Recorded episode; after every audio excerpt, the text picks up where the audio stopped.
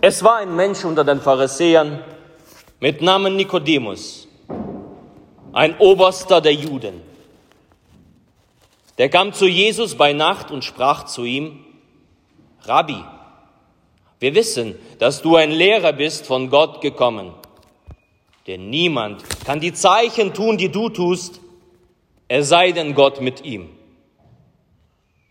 Jesus antwortete und sprach zu ihm, Wahrlich, wahrlich, ich sage dir, wenn jemand nicht von neuem geboren wird, so kann er das Reich Gottes nicht sehen. Nikodemus spricht zu ihm, wie kann ein Mensch geboren werden, wenn er alt ist? Kann er denn wieder in seiner Mutter Leib gehen und geboren werden? Jesus antwortete, Wahrlich, wahrlich, ich sage dir, wenn jemand nicht geboren wird aus Wasser und Geist, so kann er nicht in das Reich Gottes kommen. Was aus dem Fleisch geboren ist, das ist Fleisch. Und was aus dem Geist geboren ist, das ist Geist. Wundere dich nicht, dass ich dir gesagt habe, ihr müsst von neuem geboren werden. Der Wind bläst, wo er will, und du hörst sein Sausen wohl. Aber du weißt nicht, woher er kommt und wohin er fährt. So ist ein jeder, der aus dem Geist geboren ist. Das ist das Evangelium unseres Herrn Jesus Christus. Lob sei dir, Christus. Gnade sei mit euch und Friede von Gott unserem Vater und unserem Herrn Jesus Christus. In der Stille lasst uns für den, den Segen für die Predigt beten.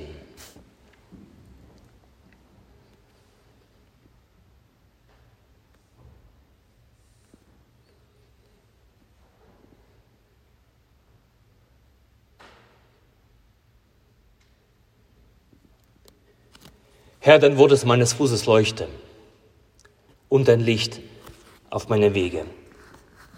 Amen.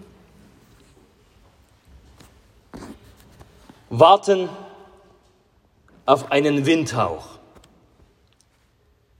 Eine schwere Schwüle legte sich bald auf die Prival und lähmte das Leben an Bord. Das Meer wirkte wie aus Blei gegossen. Kein Windhauch war zu spüren. In der Takelage klapperte es, weil die Segel nicht unter Spannung standen. Drehte und Taue schlugen, wenn das Schiff sich leicht bewegte, gegen die Rahen aus Stahl. Ein deprimierendes Geräusch. Wer auf dem Hochdeck zu tun hatte, tat gut daran, Kapitän Haut aus dem Weg zu gehen. Seine Laune war miserabel, denn er sorgte sich um die Geschwindigkeit auf unserer Reise. Die Schotten der Untersegel waren aufgegeilt, um jeden noch so leichten Windhauch einfangen zu können. Ständig einsatzbereit sein zu müssen in der trägen, heißen Schwüle strapazierte unsere Nerven zusätzlich. Manche Schiffe, so wussten wir, waren für lange Zeit in den Malungen gefangen. Einigen Besatzungen wurde die Flaute zum Verhängnis, erzählten die älteren Matrosen. Ob es Seemannsgarn war? Seeleute waren angeblich qualvoll auf dem Meer verhungert, weil kein Wind einsetzte und die Vorräte wegen der langen Reisezeit aufgebraucht waren. Ein kleiner, kurzer Reisebericht aus den Weiten des Ozeans, die Prival. Das war ein legendärer Großsegler des letzten Jahrhunderts. Die Prival, ein Schiff, diesem Schiff gelang es, 1938 die schnellste Kap Horn-Umsegelung aller Zeiten, also, also einmal um die Spitze Südamerikas. Und wisst ihr, als ich diese Worte gelesen habe, da dachte ich mir, ja, genau so ist es mit einem Leben ohne den Heiligen Geist. Genauso wie es beschrieben ist. Es ist furchtbar trocken, es ist deprimierend, es ist aussichtslos, es ist kräftezehrend, es ist hoffnungslos. Wie auf der Prival, so ist das Leben ohne den Heiligen Geist.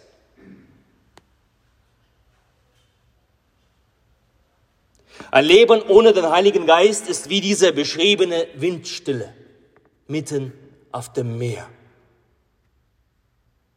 Früher von den Segelschiffbesatzungen gefürchtet. Für lange Zeit in den Mallungen, also in den Gebieten mit unregelmäßigem Winde, gefangen zu sein, das konnte für die Mannschaft verhängnisvoll werden. Mitten auf dem Meer treiben, von der Schwere der Schwüle gelähmt, darauf zu warten, bis die Vorräte alle werden und danach eventuell verhungern, verdursten, weil kein Wind einsetzte. Das ist eine schreckliche Vorstellung, aber so ist das Leben ohne den Heiligen Geist.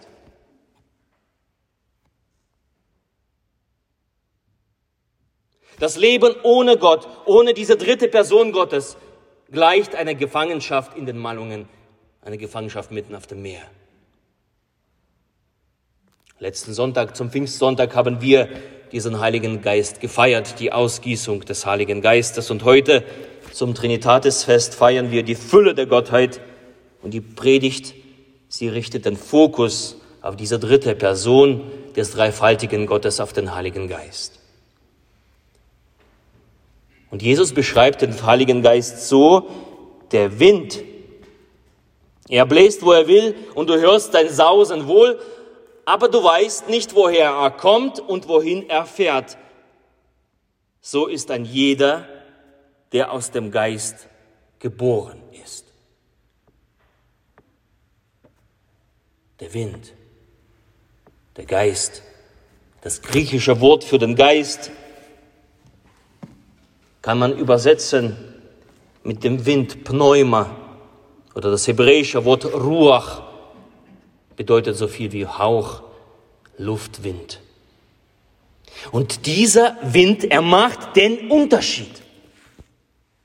Ja, dieser göttliche Wind ist ein mächtiges Wesen. Er stößt alles an. Er bringt alles in Bewegung. Er verändert alles. Vielleicht kann sich der eine oder andere erinnern an diese eine Rockballade aus den 90ern, Wind of Change, Wind der Veränderung. Da wird dieser Wind of Change, dieser Wind der Veränderung besungen. Und der Heilige Geist steht für Veränderung. Ein Windhauch, wie ein Windhauch auf der See, der die Segel wieder spannt, sie zum Leben erweckt, der Besatzung wieder die Lebensfreude gibt, Hoffnung, dass sie in den Heimathafen zurückkehren können, raus aus den Mallungen, raus aus der Windstille. So ist die dritte Person Gottes, der Heilige Geist. Der Geist bringt es hervor. Er bewegt. Er ist ein Trost inmitten der Hoffnungslosigkeit. Er stärkt, er belebt die Gläubigen. Und wenn wir von Geist Gottes in der Bibel lesen, so kam er stets mit dieser himmlischen Freude. Die Jünger Jesu, sie waren entzückt. Das Wort für Ekstase. Sie waren ekstatisch, als der Geist auf sie kam. Verzückung. Bis dahin haben sie sich versteckt. Aber plötzlich, als der Geist auf sie kommt, Plötzlich, als die Segel anfangen zu wehen, Sie fingen an, öffentlich zu wirken. Erzählen von ihren persönlichen Erfahrungen mit Jesus, gehen raus, verstecken sich nicht, verstecken ihr Gesicht nicht. Es lag wörtlich was in der Luft, als dieser Geist auf sie kam, dieser Wind auf diese Menschen. Und die Menschen spürten das. Es fühlte sich ganz, ganz anders an. Ja, der Geist Gottes, dieser Wind, der göttliche Wind ist ein mächtiges Wesen. Und wir brauchen diesen Heiligen Geist. Du brauchst diesen Heiligen Geist. Was fangen wir damit an? Zwei Dinge. Das erste, die geistlichen Mallungen zu meiden und als zweitens Orte aufsuchen, wo dieser Geist wehen könnte. Die geistlichen Mallungen zu, äh, zu meiden, also die Orte, wo es windstill ist, heißt die Orte zu meiden, die dem Willen Gottes nicht entsprechen. Das, was Gott nicht gefällt, wir sollen diese Orte meiden. Verhaltensweisen, Denkweisen, Muster, die nicht unter dem Willen Gottes sind, sind wie, wie geistliche Malungen. Und wenn wir uns dahin begeben, da, da, da ist passiert nichts. Wie auf der Prival, und geistlich übersetzt, da passiert nichts. Sich von dem Willen Gottes zu entfernen bedeutet, sich in die Breiten zu begeben, wo man den Geist Gottes nicht antreffen wird. Da bleibst du dort gefangen. Ein Leben ohne Gott ist ein sich begeben in die Windstille. Und was es bedeutet, haben wir, wie gesagt, bei der Prival gehört. Aber ein Leben, das nach Gott fragt, ist ein Leben auf der Suche nach diesem günstigen Wind. Und es ist ein Leben im Modus Warten auf einen Windhauch. Der Geist Gottes weht, wo er will, heißt es. Doch es heißt nicht, dass er willkürlich ist. Es gibt bestimmte Orte, an denen er besonders weht. Und dorthin begib dich, wenn du vom Geist Gottes erfasst werden möchtest.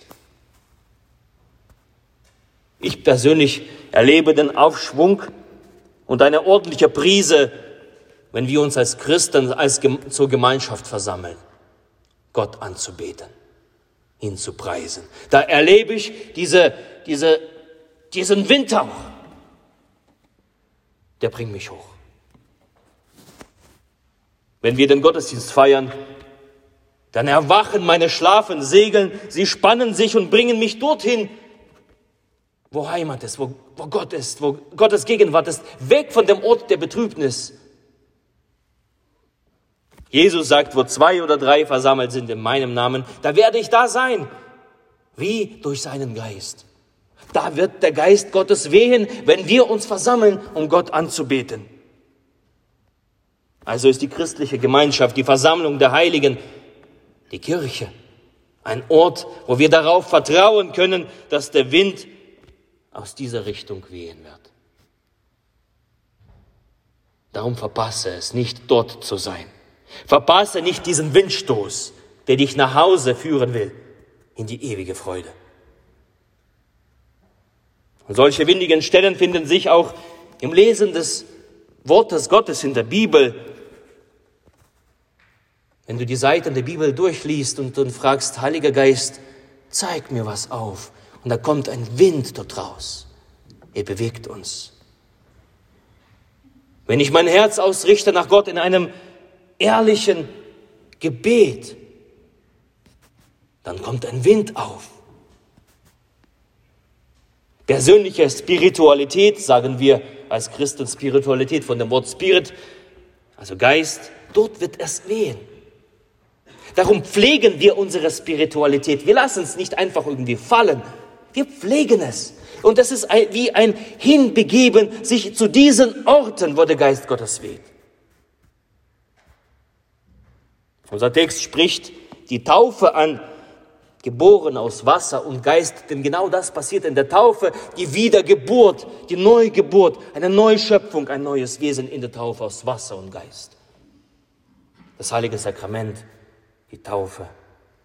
Das heilige Sakrament, das Abendmahl, eine Garantie dafür, dass dort wehen wird. Gott hat es versprochen, dort zu sein. Die Taufe einmalig, aber in der Taufe zu leben und Anteil haben an Christi Leib und Blut und das regelmäßig, das immer wieder, das immer wieder so oft, sagt Paulus, das wird dich erheben in den Himmel. Verpasse den Windstoß des Himmels nicht. Wenn du Orte aufsuchst, an denen Gott versprochen hat, da zu sein, dann wird sich dein Leben verändern. Und es wird einen klaren Kurs geben. Kein Stillstand. Kein Verhungern. Kein Verdursten. Kein Verdorren. Sei dort, wo der Geist Gottes weht, dann lebst du. Du lebst, wenn du dich dem Geist Gottes aussetzt, wenn du dort bist, wo er weht. Und wenn wir uns von ihm mitreisen lassen, von seinem Windstoß, seinem Windstoß hingeben, dann wird das ein Vielfaches bewirken. Für den einen wird das wieder eine kühle Brise inmitten des, der Hitze des Alltages sein. Wie häufig sind wir überhitzt in unserem Alltag. Die Eltern, heute, in der heutigen Zeit, die Eltern und Familien, die Kinder, überhitzt durch diese ganzen Maßnahmen, nicht zu verstehen, nicht zu verstehen das. Aber wie sind wir einfach alle? Aber der Geist Gottes er hebt uns auf. Für den anderen setzt der Geist Gottes neue Antriebskräfte frei und bringt ihn in Bewegung. Geist Gottes vertreibt die Flaute in deinem Leben, spannt die, spannt die schon lange gesenkten äh, Segeln und gibt dir eine neue Hoffnung auf dem einsamen Meer. Du musst nicht einsam sein. Lass den Geist Gottes wehen in deine Segel hinein. Und wenn du ausgedörrt bist, dann treibt der Geist Gottes die Regenwolken zusammen und lässt die Strömen des lebendigen Wassers auf deine dürre Erde fallen, in dein dürres Herz. So ist Geist Gottes. So unterschiedlich sind die Wirkungen des Geistes Gottes. Aber eines haben sie gemeinsam, die vom Winde erfassten, dürfen gewiss sein. Gewiss der Gegenwart des lebendigen Gottes.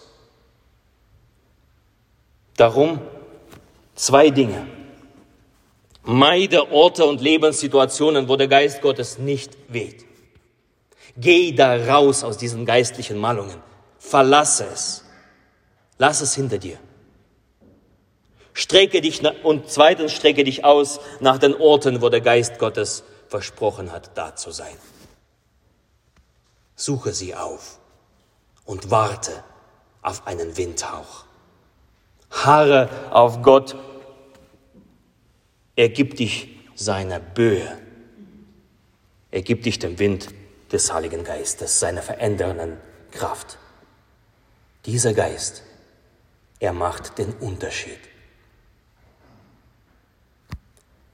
Und der Friede Gottes, der höher ist als alle Vernunft, er bewahre eure Herzen und eure Sinne in Christus Jesus. Amen.